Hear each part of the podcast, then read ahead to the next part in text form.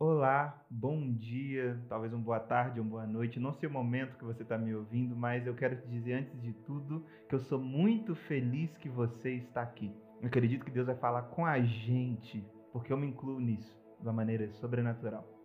Antes de começar, eu gostaria de dizer que todas as terças às 8 horas será postado um novo episódio aqui, com temas com que Deus colocar no meu coração ou que vocês também mandarem lá no meu Instagram. O meu Instagram ele é RO William com dois L's e N no final. E para a gente começar, eu quero te dizer o tema de hoje. O tema de hoje ele é o amor apaixonante de Jesus. Quando Deus me deu esse tema, eu comecei a pensar, comecei a planejar. E eu conversei com a minha mãe, a pastora Daiane, um pouco sobre o amor apaixonante. E para a gente começar a entender sobre isso, eu queria ler um texto com você.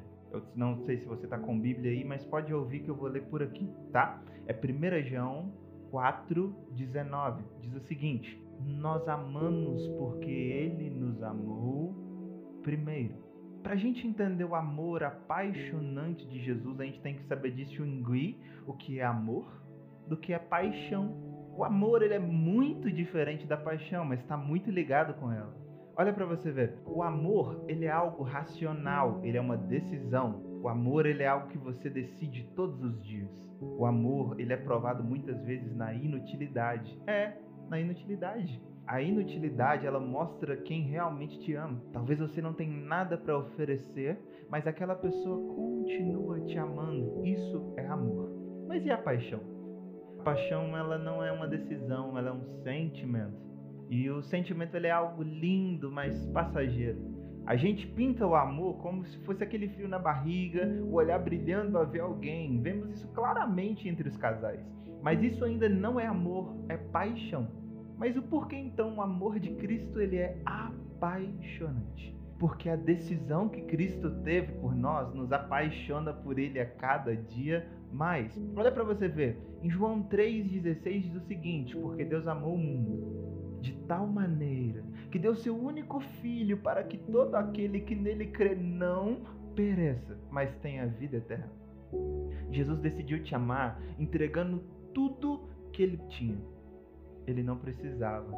Ele era rei, ele é rei e ele vai continuar sendo rei, independente da nossa existência. Ele é. Cristo é.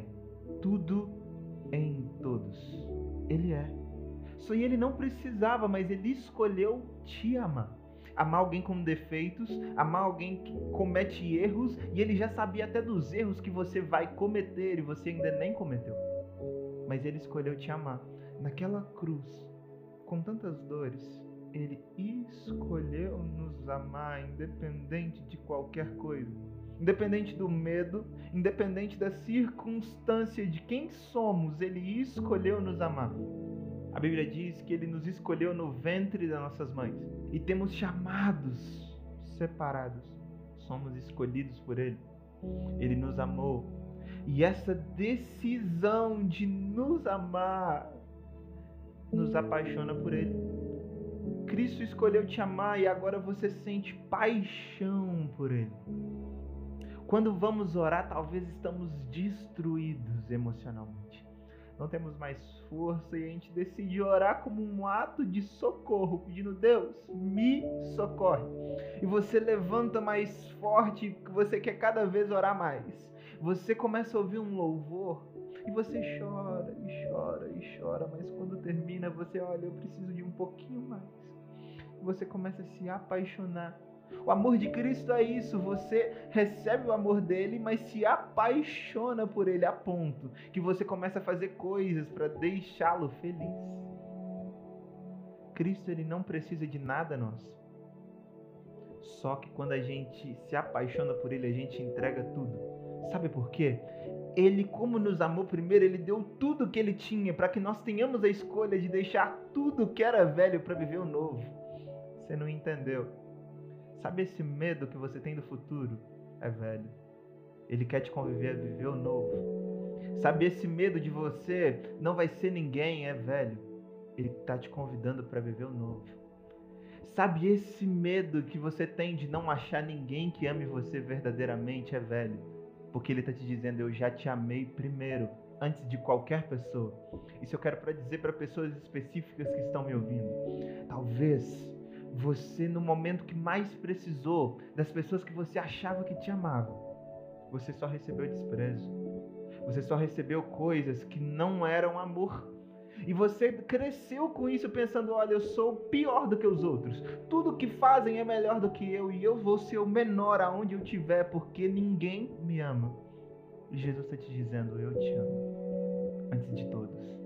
Talvez você não recebeu afeto e carinho dos seus pais. A primeira oração que Jesus ensina para os discípulos é: Pai nosso. Você não está entendendo.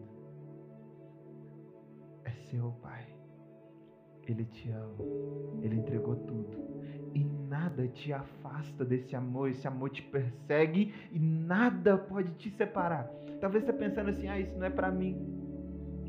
Eu sou tão errado. Eu fui tão fundo. Eu estou num, num poço tão profundo que nenhuma corda me tira daqui. Eu estou afundado. Só que Jesus ele te ama independente de qualquer coisa e o amor dele te alcança. Sabe por que na Bíblia diz isso? Lá em Romanos 8, versículo 38 e 39 fala o seguinte: olha, porque eu estou certo de que nem a morte, nem a vida, nem os anjos, nem os principados, nem as potestades, nem o presente, nem o futuro, nem altura, nem profundidade ou alguma criatura nos poderá separar-nos do amor de Deus que está em Cristo Jesus, nosso Senhor. Os seus abismos que parecem tão profundos, Jesus quer acessar hoje. Tem amor reservado para você.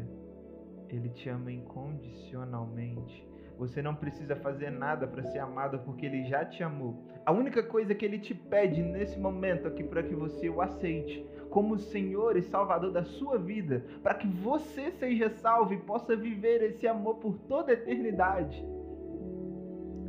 Ele está te dando a escolha de ficar onde você está, pensando que você não é ninguém.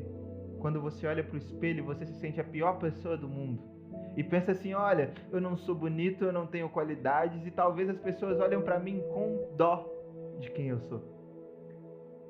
Só que Ele te escolheu antes de tudo isso e te convida a viver algo novo.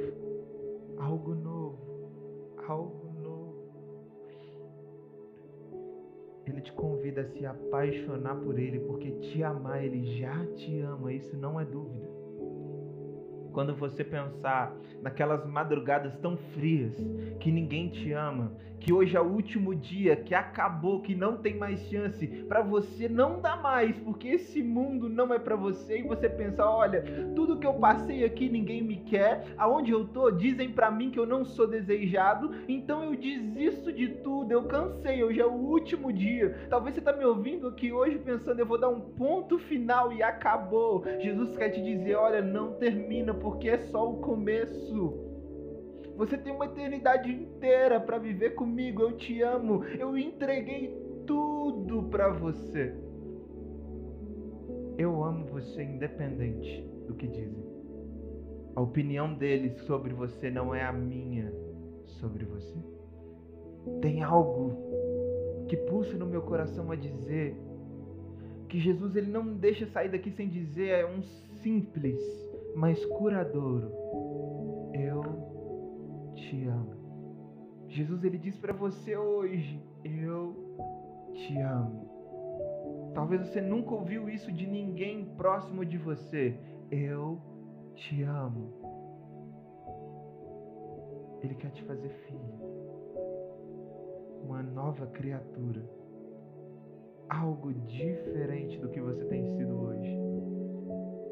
E ele se preocupa com você não deixa passar. Porque quanto mais tempo passa, mais difícil fica.